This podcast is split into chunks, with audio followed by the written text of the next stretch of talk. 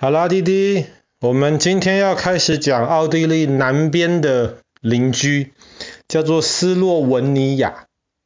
斯洛文尼亚 （Slovenia） 它跟奥地利的另一个邻居斯洛伐克 （Slovakia） 这两个其实是不一样的国家。虽然在英文里面这两个国家其实很像，名字很像，然后中文翻译其实也有点类似。斯洛文尼亚呢是一个有很多山洞的一个国家，我们明天可能会讲一个山洞的故事。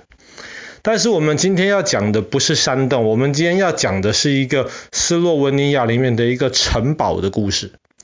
这个城堡的中文名字叫做洞窟城堡。在欧洲有大大小小很多很多城堡，城堡不是一个很稀奇的一个东西。但是斯洛文尼亚的这个洞窟城堡呢，它就有一点像是从山上面的山洞里面长出来的这样子的感觉。那个山洞其实严格来说不是我们想的很深很黑的这个山洞，而是这个山壁上面等于说有一块有一个像是这种大洞的一个痕迹。然后当时。大概可能在六七百年前吧，这个城堡的主人开始想要在这边盖一个城堡的时候，他就想到了一个好主意。因为城堡在欧洲其实一开始最主要是一种防御性的一种建筑物，那么是要抵挡别人进攻的啊。那么他就想到说，不如我就这样子吧，我就把这个城堡基本上是盖在这个山壁里面。所以正好这个城堡的背面就是紧紧的靠着这个山凹进去，像一个大洞的这个地方。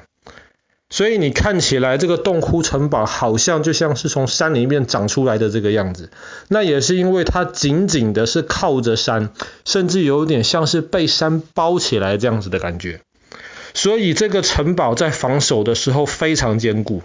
你不用担心你的左边、右边跟后面，你只要防守一个方向就可以了。不管敌人怎么样，他只能从一个方向来攻打。那么防守一个方向，当然比防守四个方向要容易的太多了。所以这个城堡其实一开始被建造起来之后，大家就认为这是一个攻不破的一个城堡。后来大概在五百年前的时候呢，这个城堡迎来了一个主人。这个主人是一个坏蛋，他是一个贵族。当然喽，在以前你基本上得是一个贵族才可以拥有一座城堡。这个贵族呢，他坏的地方是，因为他有点钱，所以他就可以去花钱去雇佣一些不学无术的这些混混。他们可能什么都不会，然后。就是会打架闹事，所以他就可以花钱去雇佣这一些人，然后这一些人就可以做这个这个城堡主人的这个打手。那么这个城堡主人只要谁得罪他了，他就会派这些混混去，然后去对付得罪他的人，甚至他的钱还还可以帮他买到了一群雇佣兵。雇佣兵就是没有主人的士兵，谁给他钱？他就是这些雇佣兵的主人，所以呢，这个城堡的主人，他就是很有名的一个强盗骑士。他的钱从哪里来？就是抢别人的东西。他就雇佣了一大群人去每天到处抢。当然，他不抢周围离他太近的这些老百姓的东西，因为这些老百姓他们的收入横竖都要交税给他。所以他就会到比较远一点的地方去抢其他的这些贵族手下的这些老百姓的东西。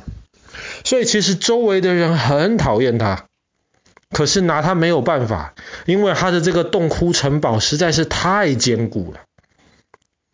有一天呢，这个强盗骑士他就同样的要去准备抢东西，他就看到了远远有一队士兵。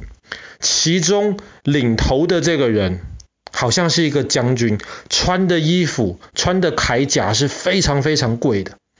所以他那个时候就觉得太好了，最好把这个人抢过来。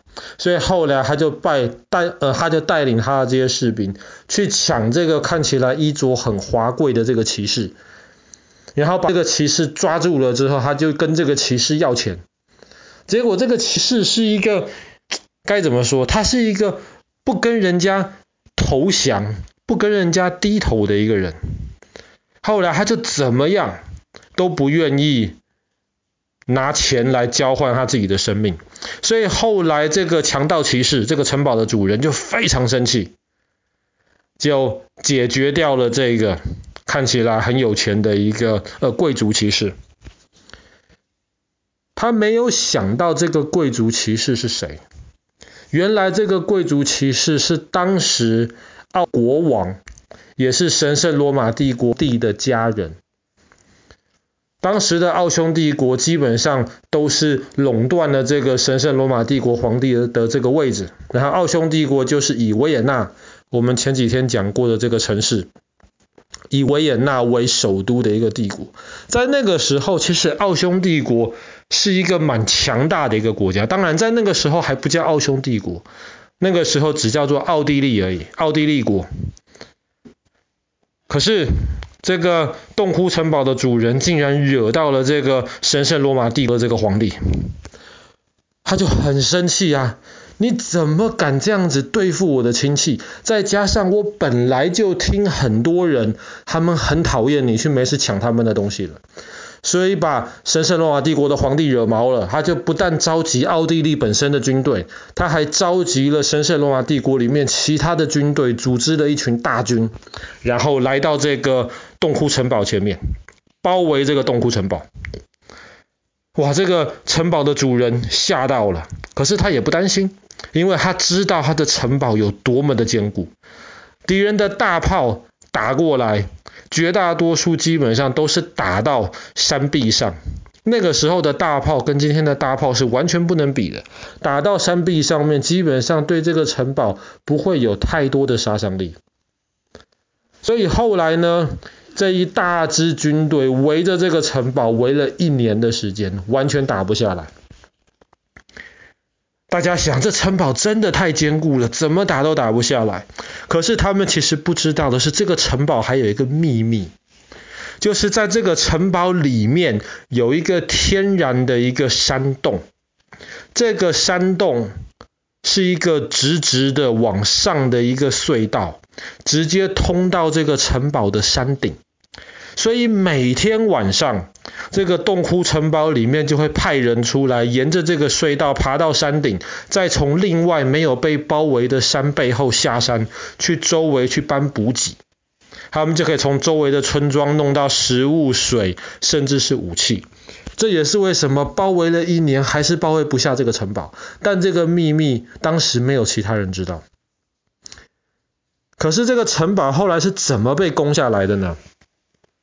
后来这个城堡里面有一个在城堡里面工作的一个仆人，因为他很不开心这个主人，后来他就偷偷的决定了要出卖这个城堡的主人，他就跟外面的这个神圣罗马帝国的军队就约好了，说只要你们看到城堡里面举出一面旗子，你们全部的大炮就往那个旗子的方向打。这样子，我保证你们可以把城堡打下来。哇，这围了一年围不下来这个城堡，听到里面有内奸，外面的这些围城的军队就很开心，总算找到一个了了一个机会了。结果有一天，这个城堡的这个主人，这个强盗骑士，他正在上厕所的时候，这个马桶啊，他们上厕所的地方是建立在这个城堡的边边。当然，外面包围的军队是不知道的，可是城堡里面的人知道。主人就坐在马桶上面上厕所，结果忽然有一个旗旗子举起来，外面的那些人看到了，有旗子举起来了，大炮往那边打，全部往那个地方轰，结果那个厕所就被打下来了，然后那个城堡主人强盗骑士就这样子被打下来了。